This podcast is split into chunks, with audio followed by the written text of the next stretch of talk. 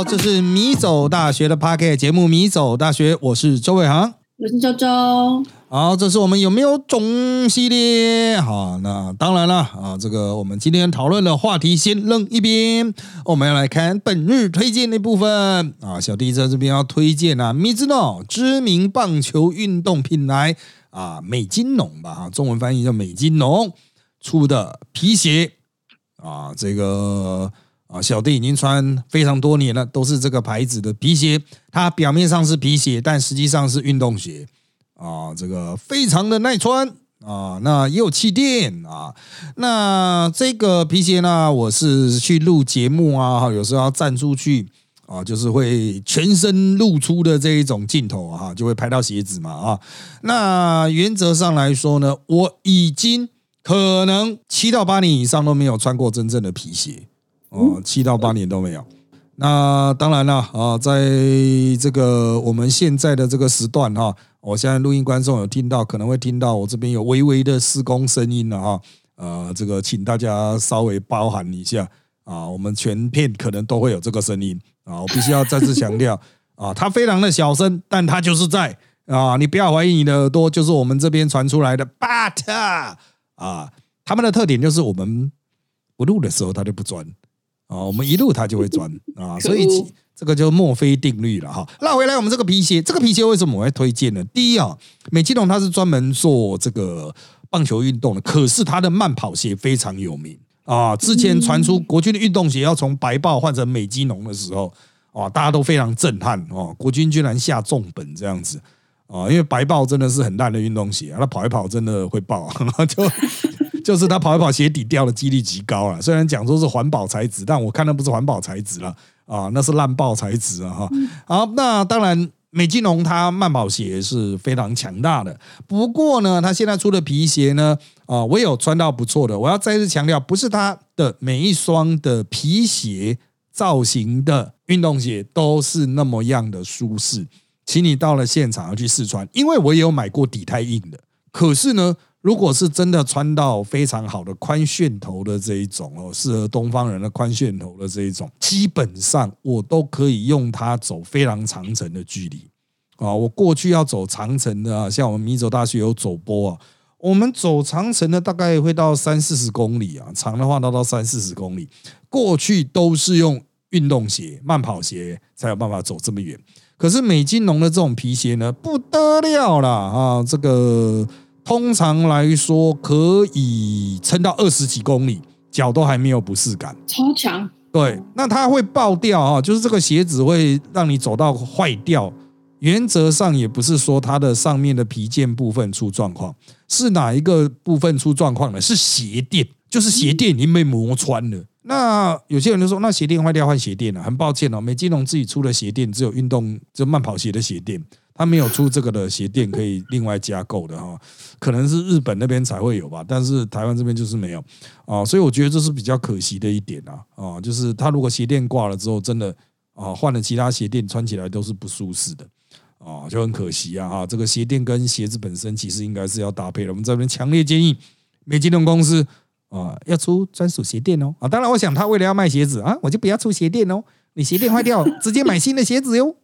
啊啊，那我都是去 Outlet 买了，去 Outlet 就是比较便宜，但是因为毕竟 Outlet 型号非常的少啊，就是只有两三种，然后鞋子的大小就是没办法嘛啊，就是 Outlet 它就是最多人穿的应该都会没有啊，那你要买稍微大一点、稍微小一点的啊，那就自己看看现场试穿看看好，这是我们在这边要推荐给大家的。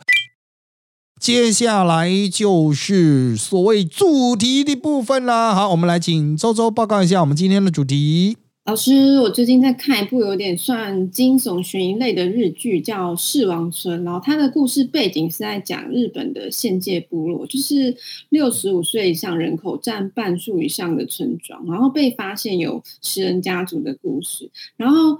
看完之后，我有稍微找一下这种呃，时尚文化在非洲，它比在比较原始的部落也有。如果家里有死人，大家就会呃分割那个死者的遗体，然后按照村里的长辈位阶排序去。分食死人的内脏跟四肢，像长老就会拿心脏来吃，然后大腿以下部分才分给死者亲属。就他们觉得把往生者吃掉是等于葬在生者的身体里，生命可以被延续，那死人的灵魂就还能回到部落。我知道台湾这几年是。呃，开始出现有十几年都没有婴儿出生，就只有老人的那种极限村落。但可是我就在想说，那这种吃人肉的文化，台湾有发生过吗？这样结果一查发现，哦，干，还真的有。就清理时期有段时间，汉人他们会专门猎原住民的肉来吃，讲说，哎，这样吃了也会有。方位，这样就可以避免被原住民他们出草猎人头。或者这里有超荒唐，但反正吃剩的骨头还会熬成膏做中药，就变成番膏。然后我就在看戏剧它的延伸讨论，比方说，那吃人肉或是吃人的尸体，这样道德吗？有罪吗？因为有一些人的特殊癖好就是喜欢假狼嘛嘛，像。嗯，国外有例子，就还做成系列影集，在讲那个连杀十七人的食人魔达摩。然后大陆也有禁古文化，是喜欢吃婴儿尸体跟胎盘。国外是没有食人罪，如果你真的吃人肉被发现的话，就大多是用谋杀罪起诉。但台湾是有特别立法，是禁止侵犯尸体罪这样。然后还有。应该比较多的讨论是聚焦在说，在极端状况下吃人肉的案例，比方像最早的吃人记录是在一八八四年，就有一艘载了四人的船，在从英国往澳洲的海上故障，然后船上食物也都没有了，空空如也。刚好有一个十七岁的船员重病，哇，那反正他们大概就觉得不杀你你也死定了，所以就另外两名船员就杀掉他来当粮食。可是之后，船员们有被捞起来，有被救起来。就那两个人是以谋杀罪名判刑，然后一开始判死刑，后来改判监禁六个月。然后还有一个没有杀人，但他也有吃肉的船员，他全身而退，无罪。然后就想问老师说，像这种为了生存的情况吃人，在伦理学上或是道德上，一般我们会怎么去讨论他或评价他比较好？好的，回来哈，大家一定会发现，刚刚我非常安静，为什么？因为我在那边钻，这边在钻墙啊，所以我把我的声音拉掉喽。好，现在我已经回来现场，当然我回来就伴随着钻墙啊啊，问题千头万绪啊哈，这个刚刚我提到的那个四个人小船的事件哈，呃，其实，在 Michael Sandel 的《正义一场思辨之旅》，他们有非常完整去讲述这个故事，当然他没有给答案。哦，就是丢这个东西出来让大家思考，就是说，哎，已经快死了，到底可不可以吃人？如果要吃，要吃谁？哦，那其实对西方人来说，哈，他们会把食用尸体这件事情跟呃这个杀人绑在一起。哦，这个其实在法律上很常运用，哎，哦，像是这个我们台湾经常讲禁食狗肉，哈，其实不是禁吃狗肉哦。是禁止杀宠物啦，哦，就禁止杀狗。那你要吃狗肉，一定要把狗杀了嘛，除非它自然死亡啊。但自然死亡的生生生物，大家也太一般不太敢吃啊，会觉得有病。所以它就会出现一个比较诡异的现象，就是哦，如果是进口的狗肉的话，可以呢，啊，如果是进口狗肉可以吃，因为是在别国杀的，这个不在台湾本土。这个就是那个时候我们不是有什么 A 克法啊，不是 A 克法。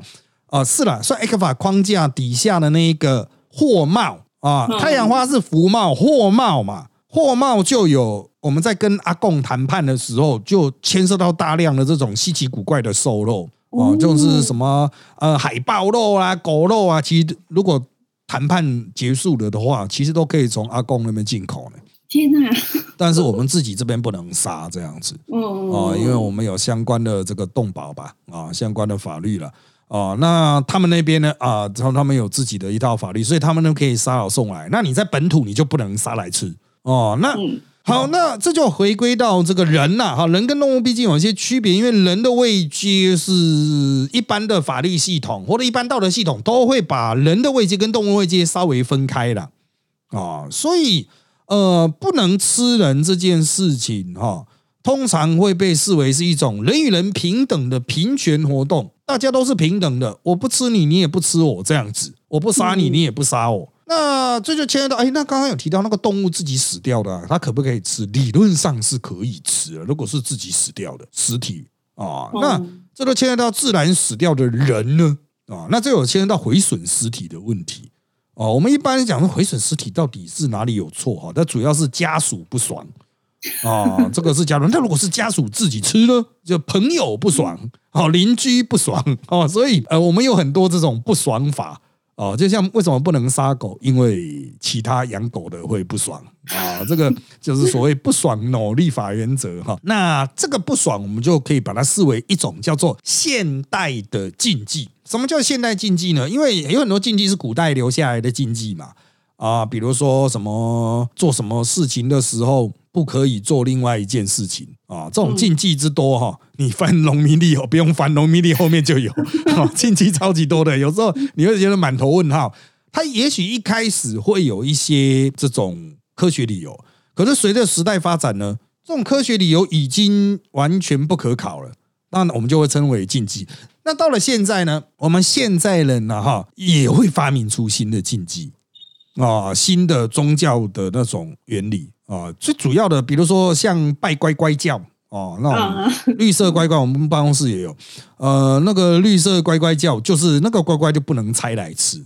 拜乖乖是宗教信仰，不能拆那个乖乖来吃就是禁忌。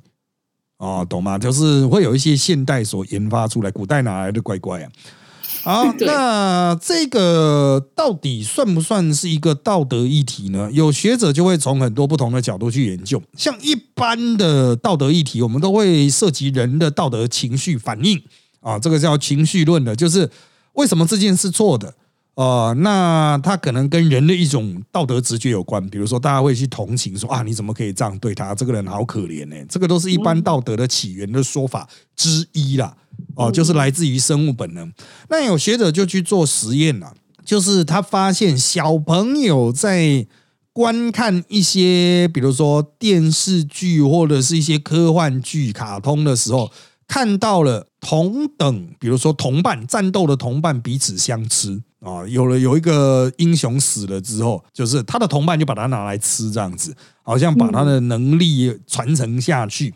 啊，就如你刚才所描述的嘛，有些民族可能还是有吃死者遗体的这种做法，那他其实就是想要传承死者的灵魂。不止在非洲呢，那个狂牛病的那个啊，被发现也是因为这样的原因呢，在几内亚，对对对对对，啊，这个也是非常有名的例子啊，就是他们认为就是透过这个方式来这个保持亲友的某些能力。啊，结果就意外的把那种变性蛋白吃下去的，造成整个部落快灭掉。那当然了，如果有部落因此灭绝，因食尸体而灭绝，可能就会产生禁忌了，就说呃不能吃人肉这样子。可是不能吃人肉，其实来自于很慢的才产生。那回到刚刚所讲这个例子哈，他们去做观察实验，就是小朋友会不会对于这种剧情产生厌恶，产生怪怪的感觉，说哎怎么可以吃同伴？答案是啊，不会哦。小朋友看到这件事情，只觉得哦，好伟大这样子哦，他不觉得这件事情是呃会触发他的同情机制，因为那个活人已经变成了尸体，他不再是原来的人啊。我在那边要特别强调一点呢，其实对于死亡的认知，它也是人类在成长过程所发展出来的一种心智能力。就是很小的小朋友可能不知道什么是死亡，到了一定年纪之后，他们会知道死亡是什么，就是它会让人变成不是人。会有一个明确的程程度的落差，那他当然找了找来做实验的是已经有这种能够认知死亡能力的小朋友。好，继续往下。好，如果他不是来自于这个人的这种所谓内在的生理机制，就是我们会产生同情心。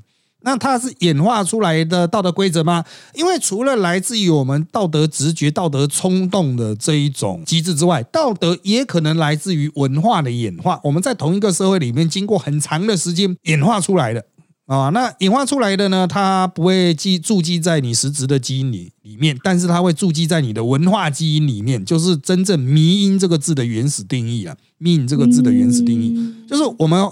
比如华人文化就会有华人文化的迷，就会有华人演化出来的一些道德迷。比如说，我们会非常强调对于社会的关怀，即使你可能没有对他同情哦，你也会非常关怀别人。哎，需不需要这个位置啊？哦，需不需要？你就就是觉得这就是一种仪式性的行为，需要去做这样子哦，嗯你需不需要？哎，大家要不要来吃个东西啊？其实你可能不想，根本也没没想啊，很想请他吃，可是意思意思总是要问一下，这样都是要分享一下。那文化层面会不会有排斥吃人？哦，那有些文化的确是有，有些文化原来是没有，但后来有了。哦，那像西方文化早期的，你西方文化到底有没有吃人？哦，其实从希腊或是犹太啊，他们其实对于食物非常的在意，这个应该在很早期吃人应该很早期被排除。可是华人文化哦，一直到这个民国时期，都还是有吃人传统。哇，哦，所以在华人文化里面，其实是没有真正排斥排斥吃人的。嗯，哦，就是不只是吃原住民啊，华人也会彼此相识啊，他们去看死刑犯啊，也会去吃那个血馒头。哦，那血馒头也这样子被当做一个形容词被保留在现在啊，就是这样。现在很多那阿公那边说什么看热闹的，就是说啊，你们吃人血馒头啊，啊，这个就是过去那种被砍头的哈、这个那个江洋大盗啊，那个附近围观的乡亲会赶快拿馒头去沾他的血啊来吃啊，就会觉得说我好像就吸收了这个江洋大盗的这种经历这样子啊。那这个食人不可食人的规约或禁忌是什么时候发展出来，而成为我们这个社会生活的一个明确的限制呢？哦，那有些人说啊，这是因为理性基础啊，什么啊？启蒙讲到启蒙就自由主义，自由主义就连接到我们刚才讲的平权行动啊，人与人平等的啊，所以你不吃我，我又不吃你啊，这样子啊，那这个就接入到早期政治思想，这是一条脉络了。那我认为还有一条脉络是宗教心态的遗存，就是我刚才讲地中海区从希腊人到啊犹太人这一种，地中海很早就已经不再吃人了。为什么会有这种想法呢？我认为这可能部分跟这种犹太教相关的一神教，他们有复活这件事情。他们对于死后的世界的观点是：我要尽可能保存尸体，以利末日的审判与最终的复活。嗯，啊，所以那你就要尽可能保存尸体嘛。啊，那就这个会在某种程度上就是哦，把它呃快速的封存，快速的下葬这样子。当然也有一些是火葬传统啊，可能就是尸体会带来疾病哦，嗯那它就是比较有科学理由，但它会用宗教包装。哦，那就是赶快尽速的火化，火化让它上天堂了啊！那这样子的心态，尸体是脏的、有病的，即使它是自然死亡，它仍然是带有负面要素的这件事情。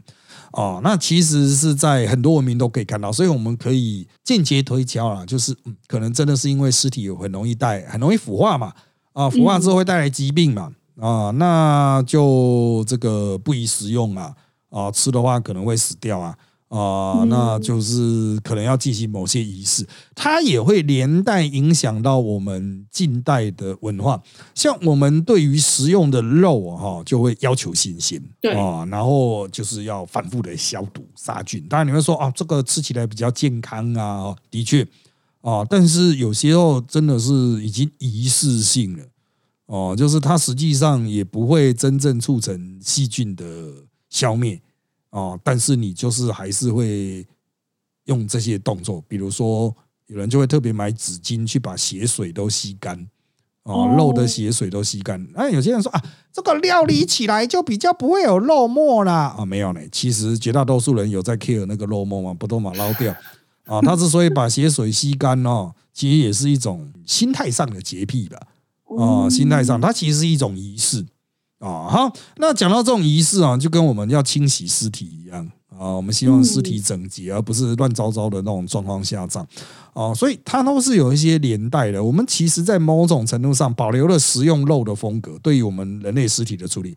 保留了对食用肉的这些仪式，但是某种程度上又有混杂了很多要素，这使得我们现在看待尸体的态度是非常复杂。哦，嗯那当然了，这个我们现在啊，政府在那边要帮我们中华民国政府哈、宣导一下。啊，现在政府都鼓励火化，因为土葬的成本太高。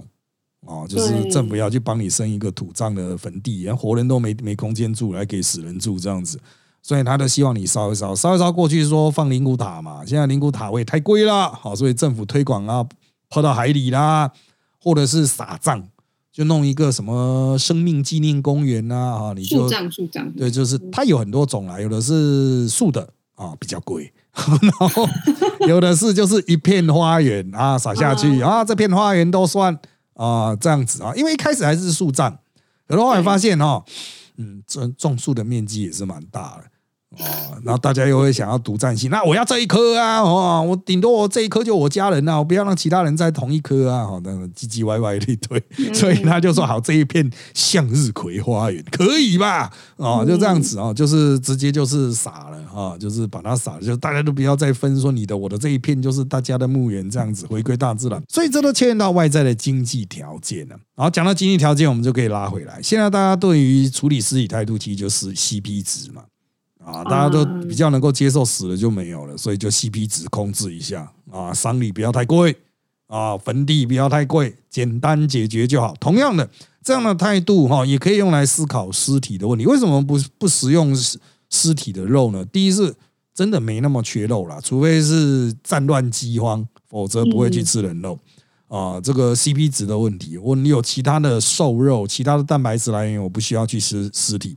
然后它的风险太高，就是死亡可能带有疾病啊，或者是这个会招致邻里的批判啊。你怎么吃自己亲人这样子？没有食人习惯的地方啊，就一定会有社会压力嘛。像现在如果传出食人，大家一定当奇案来看呐啊，就是觉得哦，这个是一定要上那种 YouTube 讲奇案 YouTube 啊，会去讲的主题。对，所以 CP 值就太低。啊，带来的风险就很高，所以我个人认为啦，哈，这一类的话题非常引人入胜的同时，也代表了啊这件事情，我们是用嗯比较灵异的角度去看它啊，比较那种就是觉得应该是脑子坏掉的人才会去做的，所以它会有理性的成分，但是啊不可避免的，一定还是沾染了一些过去的遗留。啊，那这过去又不见得是我们华人文化圈的，因为华人文化圈原来是会吃人的哦，是西方哦，西方比较不会吃人哦，像华人文化圈，只要碰到饥荒就一大堆啊，哦，一大堆这种吃人啊，易子而食啊，啊之类的，或者是有时候战备存粮就是人了，啊，他们就带人一边打仗一边吃人这样子，然后俘虏就全部吃掉啊，所以在一些差不多是二次大战前后吧。啊，对中华文化的论述，就对于吃人这一点，一直是有很强烈的批判啊。他们就是学到了西方东西，就是哇，这 Chinese 真的是落后哦，还这么热爱吃人、食人、杀人啊。西方的受启蒙影响，自由主义的，就是会讲平权。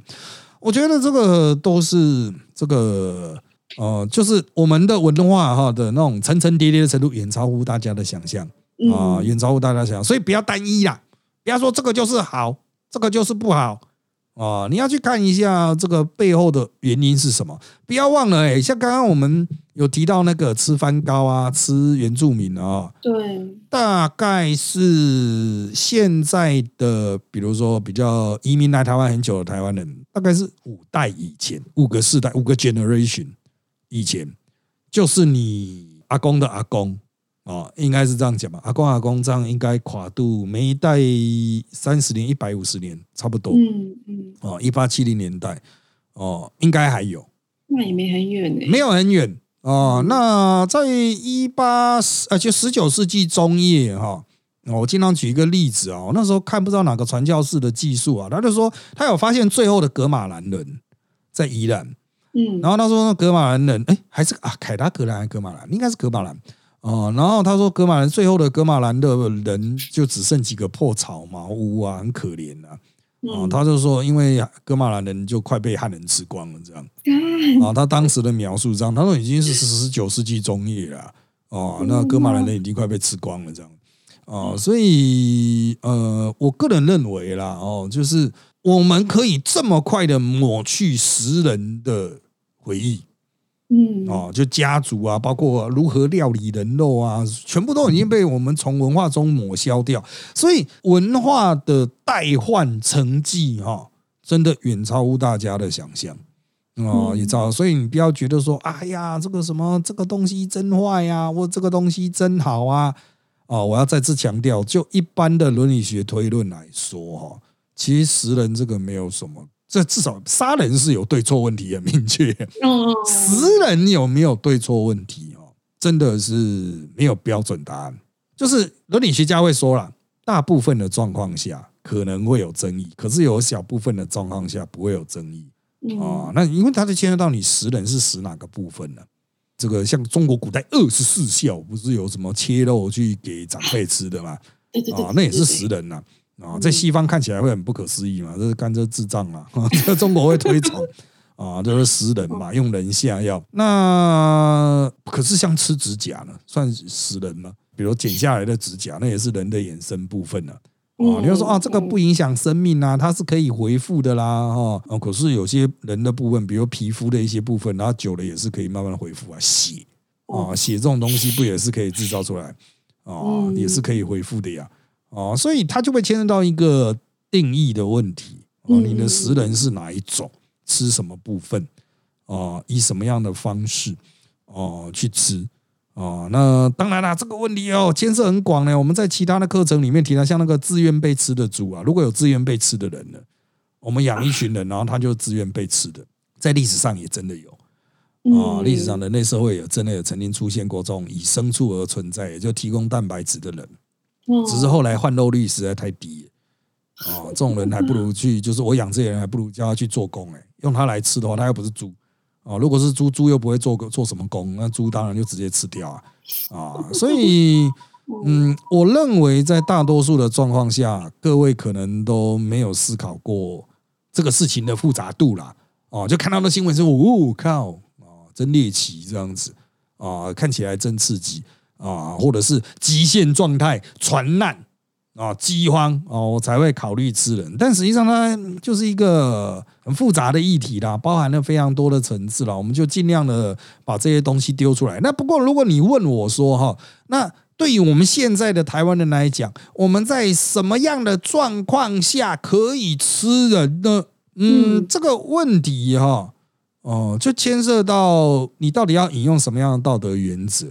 啊，那对康德这一种来讲，他就是讲永远都不可以把别人的人性当做是手段啊，只能把其他人当做是目的啊，只能把其他人当做是目的。好，就是你不可以为了自己肚子饿所以去吃人，你不可以把别人当做满足你肚子饿的手段，你只能把它当目的，为他付出。好，这就牵涉到一点哦，在某种程度下，你可不可以牺牲自己给别人吃呢？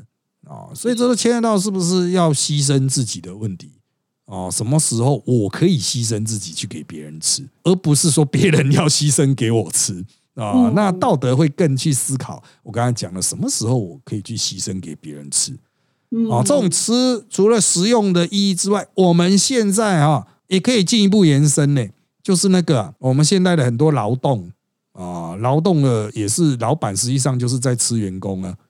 啊，就是在吃员工的能量，然 后把员工整个 suck out，然后整个吃完啊，这又是另外一种啊，这个哎，国际歌不就有这个歌词嘛？吃尽了血肉啊，这个我个人认为哈，就是在我们当代社会，其实更应该思考的吃人问题，其实就是这种把人当做手段，不是真的这样吃，而是老板直接对老板直接把你。当成喂饱他小孩的手段啊，喂饱他下一代的手段，这样子啊，换个意义的吃，我觉得这个可能更深刻了。只是大家通常都绕过这一点啊，啊，会去关怀那些很特殊的状态，那种被我们视为病态的，真的在吃人肉人。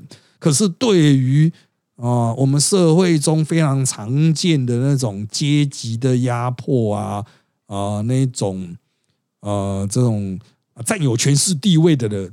在压榨、吃、掠取啊，那种地位比较卑下的人的资源的时候啊，其实这个问题应该更严重嘛啊！我觉得说，嗯，这种吃人肉的真的很罕见呐啊！但是把整个人吃掉的啊，把人奴役的啊啊，常见非常多倍啊！大家是应该哎，其他的伦理结构差不多，但是如果你觉得吃人是很不好的话啊，那你要不要？仔细的审视一下这个世界上帅瘦死人的这一些啊，大老板啊，啊，这个政治人物啊，政商复合体呀，当然有时候干你这太左派了吧？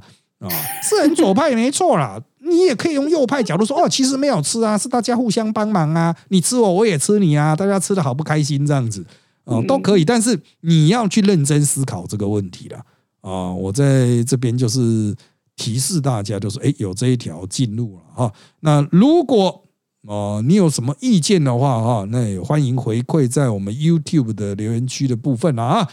好，那因为时间的关系，我们今天就到这边喽。请追踪我们米走大学脸书粉丝团与 YouTube 频道，掌握我们的最新状况。也请在各大 Pocket 平台给我们五星好评。谢谢各位的收听，那就在这边跟大家说拜拜，拜拜。